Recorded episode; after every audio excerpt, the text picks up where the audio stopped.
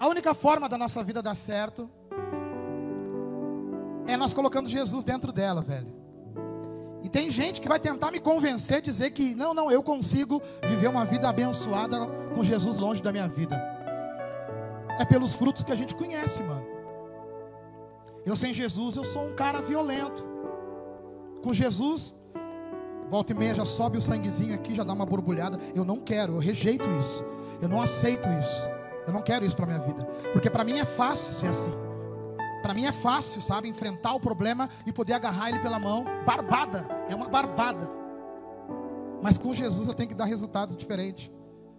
E é bem difícil de nós acertarmos na vida se nós não levar esse Jesus a sério.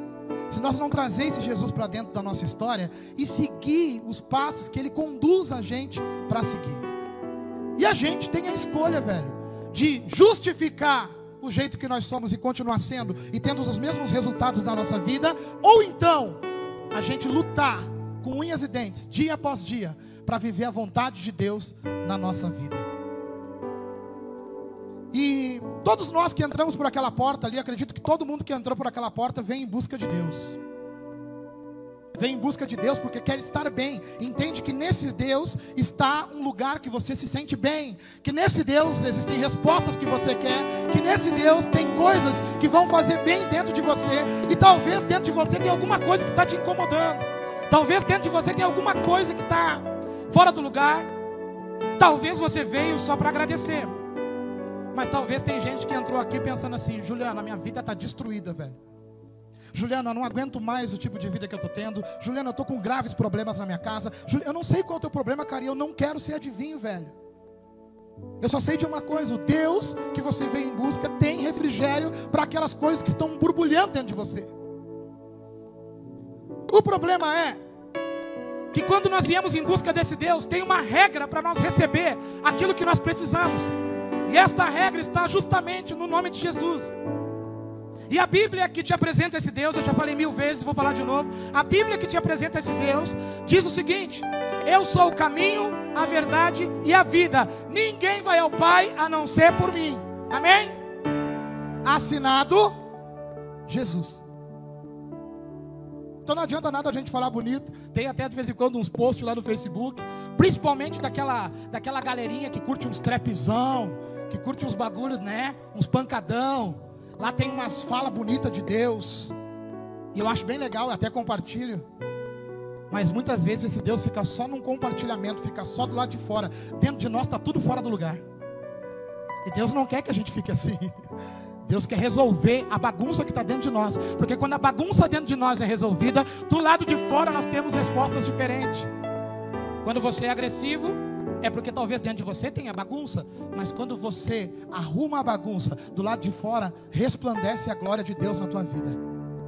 Quando você é amargurado dentro de você, é porque tem uma grande bagunça. Quando você termina de arrumar a bagunça, do lado de fora as pessoas olham para você e dizem: Como você está diferente? Quem aqui nessa casa não ouviu de alguém depois que começou a caminhar com Jesus? Ei, você está diferente. Quem aqui ouviu? Sabe o que foi isso daí? O cabeludinho entrou e organizou a bagunça.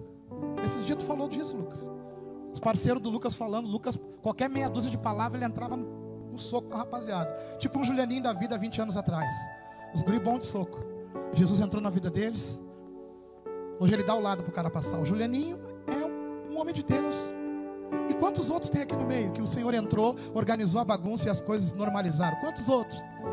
Um pastor Luiz, que gostava de dançar, numa festa, pastor dessa casa, pastor Alessandro, um cara que vivia perdido nas drogas, no uísque, hoje homem de Deus. Quantos outros tem aqui dentro que Jesus entrou e organizou a bagunça? E as vidas começaram a ser transformadas. Eu sou um que Jesus está organizando, velho.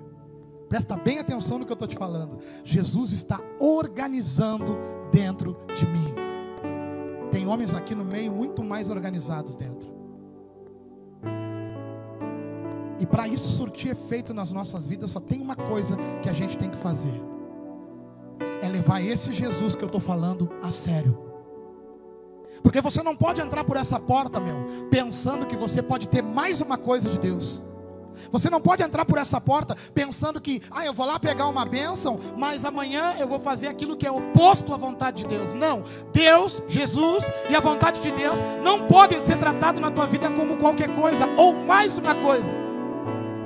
E eu quero te provar isso hoje através da vida de um menino que cruzou o caminho de Cristo que segundo os teus olhos no mundo aí fora, era alguém que você talvez até gostaria de ser como ele, mas hoje você vai entender que você tem muito mais do que ele. Abra sua Bíblia comigo em Marcos 10, versículo 17, por favor. Marcos 10, 17.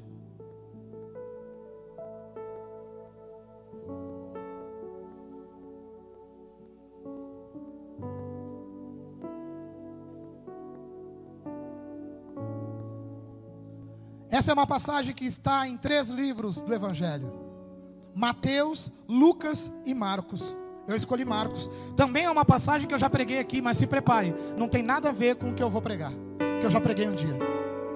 O que eu vou pregar hoje é bem diferente do que eu já preguei. Eu até dei um pequeno feedback lá no meu Instagram, quem me acompanha sabe, viu. Alguns compartilharam, mas hoje eu quero trazer mais completo isso aqui para nós. Marcos 10, versículo 17, a Bíblia nos diz o seguinte: E pondo-se a caminho, correu para ele um homem, o qual se ajoelhou diante dele e lhe perguntou: Bom mestre, que farei para herdar a vida eterna? E Jesus lhe disse: Por que me chamas bom? Ninguém é bom senão um, que é Deus. Tu sabes os mandamentos? Não adulterarás, não matarás, não furtarás, não dirá falso testemunho, não defraudarás alguém, honra o teu pai e a tua mãe. Ele, porém, respondendo, lhe disse: Mestre, tudo isso guardei desde a minha mocidade. E Jesus, olhando para ele, o amou e disse-lhe: Falta-te uma coisa. Vai, vende tudo quanto tens e dá aos pobres, e terás um tesouro no céu. E vem, toma a tua cruz e segue-me. Mas ele, pesaroso desta palavra, retirou-se triste, porque possuía muitas propriedades. Então Jesus, olhando em redor, disse aos seus discípulos: Quão dificilmente entrarão no reino de Deus os que têm riquezas. E os discípulos se admiraram dessas suas palavras. Mas Jesus, tornando a falar, lhe disse-lhes: Filhos, quão difícil é para os que confiam nas riquezas entrar no reino de Deus. Você prestou atenção na última frase? Quão difícil é, quão difícil é para quem possui riquezas entrar no reino de Deus. Pode apagar e alguém me traz um copão d'água aí, por favor.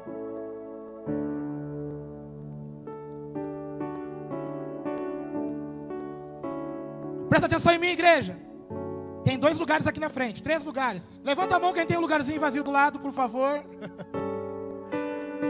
Acomodar essa galera aí, amém? Glória a Deus, vão se acomodando, por favor. Quero entrar nessa palavra poderosa.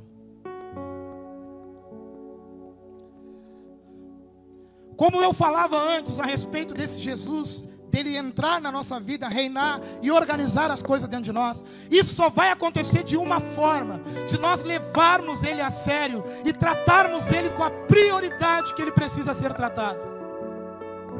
Se você não prestou atenção, eu quero chamar a atenção de você para algo. Foi você que entrou por aquela porta nessa noite. Foi você que saiu da sua casa e entrou aqui dentro para assistir um culto. Logo, você veio em busca de algo. Amém? A mesma coisa aconteceu com esse jovem. A Bíblia fala que, pondo-se a caminho, correu para ele um homem. Essa é história do jovem rico.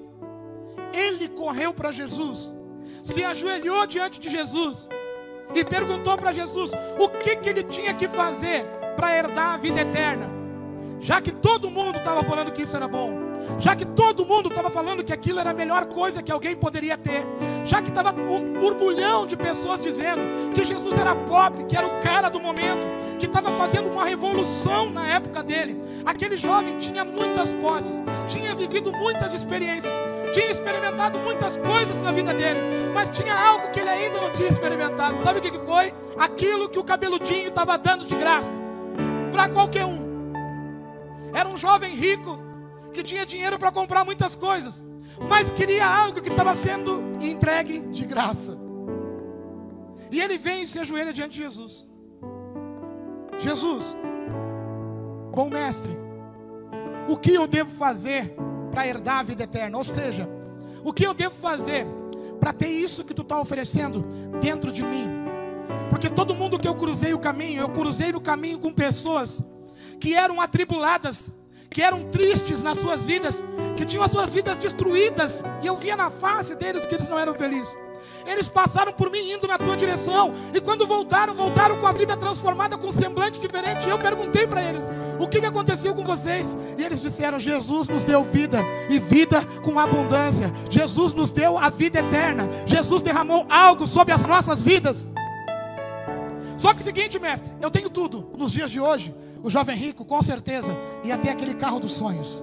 Ia morar na casa dos sonhos, ia ter dinheiro para ir na balada que ele quisesse ir, ia poder comprar a roupa da grife que ele quisesse comprar, ia poder, talvez por causa do poder aquisitivo, ter muitos luxos que o dinheiro pode dar, mas ele queria algo que Jesus distribuía para todo mundo. Chegou já fazendo uma onda, bom mestre, o que devo fazer para herdar a vida eterna? Jesus já está no meio dele, olha só, mano. Por que tu está me chamando de bom? Tu conhece as escrituras? Sabe que o Antigo Testamento diz que só tem um que é bom, e ele é Deus. Mas me diz aí, cumpre as leis? Não adultera, não faz isso, não rouba, não faz aquilo outro, não faz aquilo outro, não faz aquilo outro. E o guri responde: Tenho cumprido essas coisas desde a minha mocidade, ou seja, ando na linha desde sempre, faço a coisa certa desde sempre. Está aí o grande problema da igreja nos dias de hoje. Fazer a coisa certa, pastor? Não, fazer só a coisa certa. Tratar o evangelho como algo comum na tua vida tratar uma vida com Deus como algo comum lá no teu trabalho. Ei, o teu trabalho pode ser o trabalho dos sonhos, tu pode ter uma responsabilidade incrível sobre os teus ombros, tu pode ser chefe de muitos na tua empresa, mas eu quero te garantir uma coisa: o evangelho ainda é maior. O evangelho ainda é mais poderoso do que isso. Porque no dia que a empresa que você trabalha estiver em apuros, você levanta a mão, clama e Deus reverte o caso. No dia que alguém estiver passando por uma dificuldade perto de você, você levanta a mão, clama e o quadro dessa pessoa pode ser mudado. Essa semana eu falava com o Ed. E o Ed falou que quando entrou na empresa que ele trabalha, a empresa estava falida. Amém, Ed? Falida. E esses dias no ensaio, ontem no ensaio, eles falaram que estava uma galera lá, que é um bandão de crente no bagulho. E eles falaram que a empresa nunca faturou tanto e nunca quebrou tantos recordes de faturamento, sendo que estava para pregar, para quebrar no ano passado. Sabe o que, que é isso? Tu pode duvidar, tu pode achar que não, mas eu tenho certeza que isso é o que esses meninos carregam para dentro daquele lugar. Isso tem a ver com aqueles crentes que estão dentro daquele lugar. Da mesma forma, eu sei que tem a irmã aqui que trabalha no hospital. Talvez muitas coisas ruins acontecem lá e ela vê muitas catástrofes ao seu redor, muitas famílias chorando por causa do tal Covid, roubando vidas. E se ela, a partir de agora, acreditar que ela pode levar Jesus para dentro daquele lugar, os quadros vão se reverter, muitos quadros vão se reverter. Então eu estou falando para você que está aqui hoje que não tem a ver só com você cumprir as leis. Cumprir a lei é muito bom, é importante, você deve. Mas Deus está te convidando para ser mais do que um cumpridor da lei. Deus está te convidando para provocar coisas sobrenaturais por onde você passar, cara. Essa semana eu falava com meu amigo Julianinho. O Julianinho falou: Juliano, tu não tem noção. Eu passei semana passada atribulado e eu imaginei o que, que deve ser a tua vida. E eu fiquei pensando: vai fazendo, Deus. Vai preparando o teu cérebro porque é disso que tu precisa na terra, de pessoas que não vivam só para a sua vida, que não resolvam só os seus problemas, mas que saibam o que carregam e comecem a resolver o problema dos outros, porque afinal de contas carregam Deus, carregam o Evangelho, e o Evangelho não é algo comum na vida deles, o Evangelho é o poder de Deus que transforma vidas.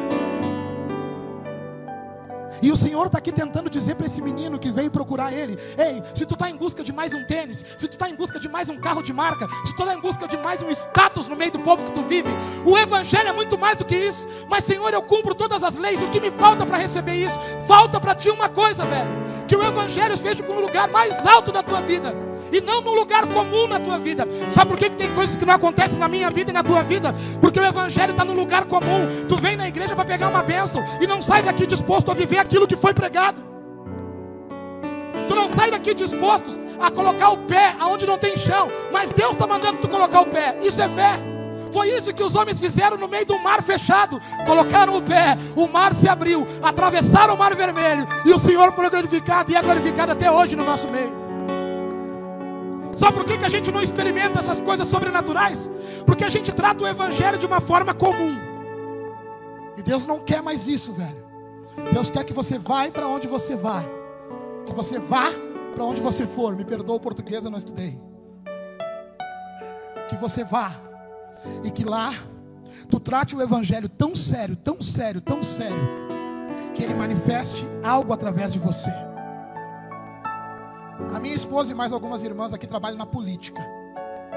E a política, velho, tem um problema grave. Tu entra lá de sangue doce, com o coração aberto, pulando na ponta dos pés e cantando louvores, e as pessoas estão olhando, apontando uma pistola para tua cabeça, pensando em explodir ela. Só porque você é descolado, você se dá bem, você faz bem as coisas. O pastor Roger também está hoje trabalhando lá. Nós temos duas coisas que a gente pode fazer: viver que nem eles e apontar uma outra pistola para eles. Eu estou falando, né? Estou conjecturando. Ou se posicionar em Deus e deixar que o Senhor seja o teu socorro, a tua fortaleza, a tua proteção, que o Senhor coloque a mão naquilo que tu não precisa colocar, que o Senhor seja a tua justiça. Hoje eu estou tentando dizer para você, irmão, que não a gente não pode pensar que o Evangelho é uma coisa qualquer, é uma coisa comum, porque ele é muito mais do que isso. E talvez você está lutando, lutando, por uma vida que você não consegue alcançar e não para de lutar. E por causa do desgaste dessa luta, você está vindo na igreja. Por causa do estresse, por causa dos traumas que estão dentro de você, por causa da sua batalha, tu está vindo na igreja. E o Senhor está aqui dizendo hoje: olha só, tu veio até agora aqui. E eu quero dizer uma coisa: pare de lutar do jeito que você está lutando. Simplesmente pegue a minha palavra e coloque ela num outro nível na tua vida. Que todas as coisas que tu quer vão ser acrescentadas na sua vida. Quantas pessoas testemunham o milagre aqui, irmão? Quem aqui já viveu um milagre, levanta a mão, por favor.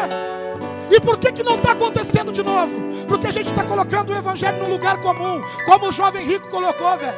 Me perdoa me exaltar.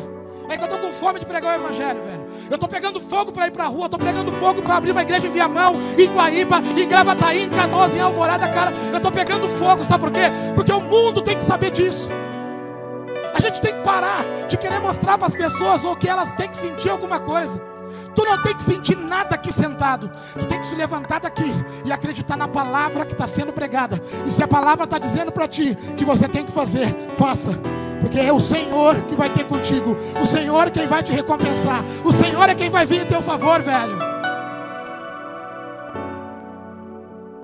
A Bíblia fala que, quando ele falou para o cara, eu não vou poder continuar sem honrar uma pessoa que está aqui também. Que eu considero que nem uma mãe ainda, viu? Para mim tem uma mãe ainda. E a minha mãezinha, minha irmã Jacira, que está aqui com a gente. Levanta aí, te coloca de pé aí. Igreja, vamos receber essa mulher, porque essa mulher muito me amparou. Por favor, faça aí. Cumprimente ela, você que puder, receba ela aí. Mãe de um grande amigo meu. Com a sua netinha, é claro. Seja bem-vinda já. Já vá, já vou falar contigo, tá? Toma teu assento. Irmãos, a gente não pode deixar passar uma coisa. O evangelho aqui está dizendo que esse menino chegou para Jesus e falou: Olha só, eu faço tudo certinho. Jesus olha para ele e diz assim: ainda te falta uma coisa. Ainda te falta uma coisa. Pega tudo que tu tem, vende, dá aos pobres. Depois vem, pega a tua cruz e me segue. E a Bíblia fala que o guri ficou de cara. Diz que murchou. Diz que o semblante caiu. Pô, como assim, pai? Vou ter que largar do meu importado? Vou ter que parar, vou ter que abrir mão da minha casa na praia, do meu jet? Vou ter que abrir mão. Ei, não se preocupa que ninguém está pedindo nada para ninguém aqui dentro deste lugar. Presta bem atenção no que Deus vai falar contigo. Quer dizer então que tudo que eu conquistei lutando até aqui, tudo, tudo que eu lutei até aqui, Eu vou ter que dar para pessoas que eu não conheço, que por causa dessas coisas eu me sentia superior a elas. E agora seguir esse cara. Quem é esse cara para mandar eu seguir ele? O cara que tu veio procurar. O cara que tu julga que tem algo para te dar que tu muito quer. Quem é esse Jesus para te confrontar nessa noite? O cara que tu entrou por aquela porta em busca dele, em busca de paz para dentro de ti. O cara que tu veio aqui neste lugar para ouvir uma palavra de ânimo, para não desistir da vida. O cara que está disposto a te ajudar. O cara que não me explica como, entra dentro do teu ser e transforma ele organizando as coisas dentro de você. É ou não é que ele faz isso com a gente? Poxa, se ele tem crédito contigo, se esse Jesus já fez algo na tua vida, se tu já experimentou do milagre, se tu já, já testemunhou o sobrenatural, o que que está faltando para te entregar para ele aquilo que ele está te pedindo? Porque talvez aqui dentro não tenha nenhum rico, mas o que que ele está te pedindo? O que que ele está te pedindo? E talvez está te pedindo há muito tempo e tu não entrega, por quê? Porque tu acredita mais na riqueza que isso significa para ti do que naquilo que Ele está propondo te dar. Tu acredita mais na segurança que isso te dá do que naquilo que Ele está dizendo que vai fazer na tua vida.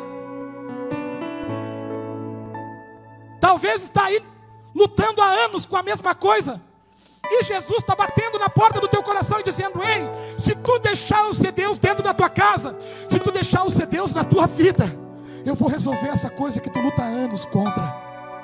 Mas eu não vou poder ser tratado como qualquer um. Eu vou ter que ser, a partir de agora, a tua prioridade. Eu vou ter que entrar para dentro de você e reinar verdadeiramente. Se é a paz que tu está em busca e que tu não consegue adquirir porque você luta, luta, luta e não consegue alcançar, Jesus está dizendo: Ei, entrega tudo que tu tem e a partir de hoje passa a me seguir, passa a andar comigo. Ah, Juliano, mas é fácil? Não é não. Porque o caminho que ele vai te conduzir é um caminho de santidade. Porque o caminho que ele vai te conduzir é um caminho de renúncias. Porque o caminho que Ele vai te conduzir é um caminho que você talvez acha que pode ir de qualquer jeito, mas não. Quando você for colocar o pé nesse caminho, Ele coloca a mão em você e diz: Ei, eu quero te conduzir, mas primeiro eu quero te limpar todo, da ponta da cabeça até o pé. Eu quero arrancar todas as coisas que estão na tua vida. Eu quero arrancar tudo aquilo que porventura até seja a tua riqueza. E pode ter certeza que o que eu vou te dar é muito mais do que tudo isso que tu tem. Talvez o Senhor está pedindo para pessoas aqui coisas que as pessoas que estão aqui estão achando que não tem condições de dar, porque Deus não está pedindo as tuas coisas. Esse jovem rico, ele achava que cumprir as leis era tudo. Eu trabalho, velho. Eu pago as contas, não compro nada sem nota. Eu faço tudo no reloginho. Eu ando todo certinho. Ainda te falta uma coisa, velho. Não pensa tu que tu é grandão só porque tu faz o normal. Para caminhar por esse caminho e ganhar essa vida eterna, tu tem que sair do lugar de normal e entrar para o sobrenatural que Deus quer te conduzir. Só vai experimentar quem acreditar e largar tudo para segui-lo. E é por isso que tem tanta gente que permanece no mesmo lugar durante tanto tempo. É por isso que tem tanta gente que bate, bate, bate e não consegue sair do lugar vê todo mundo ao redor vivendo coisas incríveis com Deus e pergunta: quando é que vai chegar a minha vez? Tipo a música do Livinho com o Tom Carver, bem na minha vez. Fica se lamentando, mas não faz nada. Fica se remoendo, mas não toma uma atitude. Quer o maior tesouro da face da terra, mas não renuncia com um único não. Não, eu não quero. Porque talvez o teu tesouro seja esse não. Quando teus parceiros te ligar, vamos pro rolê, pai. Vamos fazer uma loucurada. Não. Por quê? Porque o que Deus tem para mim é muito mais. Talvez um relacionamento que te abusa, que destrói com o teu emocional. Ei, vamos se ver hoje? Não. Por quê? Porque o que Deus tem para minha vida é muito mais. Talvez aquela flecha na tua cabeça, dentro de casa, junto com o teu marido, que diz: tira ele, tira ele do sério, tira ele do sério. E você está prestes, com razão, a com, começar uma briga. E tu vai dizer: não, diabo, eu não vou trazer guerra para dentro da minha casa. Essa casa está edificada sobre o Senhor Jesus. E eu quero paz neste lugar. Não, eu quero paz neste lugar. Eu não sei, velho. Eu só sei que se você renunciar, o que o jovem rico não renunciou, Deus vai te servir com algo muito melhor e maior do que o que você imagina ou tem. Eu só sei de uma coisa, irmão. Que se tu acreditar que a proposta de Deus é melhor do que a que tu tem nas mãos hoje, tu vai se surpreender com o tamanho da grandeza desse Deus e a capacidade que Ele tem de te abençoar. O Senhor não está te convidando para te vir aqui hoje, sentar nessa cadeira e sair daqui mais ou menos. O Senhor está dizendo que você pode sair daqui completo, completa com Ele. Ele está dizendo que Ele pode suprir todas as tuas necessidades. Eu não falo só de físicas, eu falo das emocionais, que são as principais da nossa vida. O Senhor está dizendo aqui: ei, se tu confiar e renunciar, eu vou te abençoar. É isso mesmo, Juliano? Exatamente. Então eu quero sair com a minha benção. Na verdade, tu não vai sair com a tua benção. Tu vai seguir atrás da benção. Como assim, Juliano? A palavra de Deus diz que as bênçãos nos alcançarão, mas a bênção Jesus quem segue é você, meu. Tu vai sair com ele hoje daqui e amanhã tu vai levar ele lá para o teu trabalho. E tudo aquilo que tu fazia que era contrário ao evangelho, tu vai olhar e vai dizer: será que Jesus faria isso? E se a voz dentro de você disser não, você não faz. Vai começar os caras no teu trampo dizer: queremos o cara de volta. Queremos o nosso parceiro de volta. O Dudu falou para mim que os caras no trampo dele brincam assim: hashtag queremos o Dudu de volta porque o Dudu era brincalhão, porque o Dudu brincava, ria, falava de um monte de coisa que não tinha a ver com Deus, até que Jesus entrou na vida desse cara um mês atrás, e ele falou: Eu quero seguir esse Jesus, eu quero caminhar com esse Jesus. Aí ele mudou, e aí ele não presta mais para o mundo. É bem assim, galera. Mas entenda, é você que ganha. É você quem fica feliz. Você não precisa sorrir se não estiver alegre. Agora eu te garanto uma coisa: se tu sair daqui seguindo Jesus, tu vai sorrir sim, porque Jesus traz alegria para o nosso coração. Qual é a sua maior riqueza nessa noite? Uma razão sobre algo? Eu tenho razão sobre aquela pessoa. Eu tenho direito de não perdoar ela. É você que sofre. Qual é a tua maior riqueza? Um relacionamento? Qual é a tua maior riqueza? A mania de ter tudo brilhando, tudo limpinho? Se Jesus não for a tua maior riqueza, tu nunca vai experimentar a perfeição de Deus para a tua vida. Qual é a tua maior riqueza? Estabilidade? Controle total sobre as coisas? Bem-estar, satisfação carnal e comodidade, seu prazer, satisfação carnal. Se a sua riqueza for o seu prazer, você diz: Ei, eu continuo fazendo algumas coisas que não tem a ver com Deus. Eu vou te dizer uma coisa. Você está segurando na mão a sua riqueza, e Deus está dizendo: Eu quero te libertar disso daí. E o que eu tenho para te dar, vai te dar muito mais prazer do que isso aí que tu tem na tua mão. Só está faltando você ter coragem e dizer, Juliano, eu pensava que nem o jovem rico, mas hoje eu vou fazer diferente dele. Eu vou largar tudo e eu vou aceitar a proposta de Jesus segui-lo. Porque essa paz que Jesus está falando, tu está falando que Jesus pode dar, eu quero.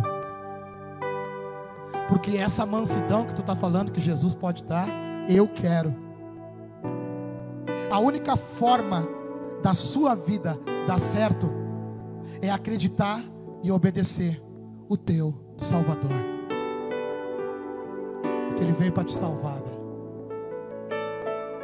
E começa te salvando de você mesmo, salvando de quem você é, te salvando das tuas convicções te salvando das tuas razões, te salvando daquilo que você acha que está certo, e Deus está provando para você que não está.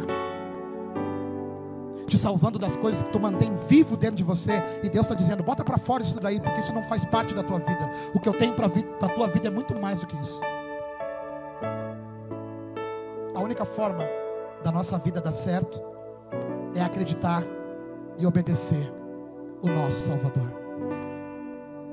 Se coloca de pé.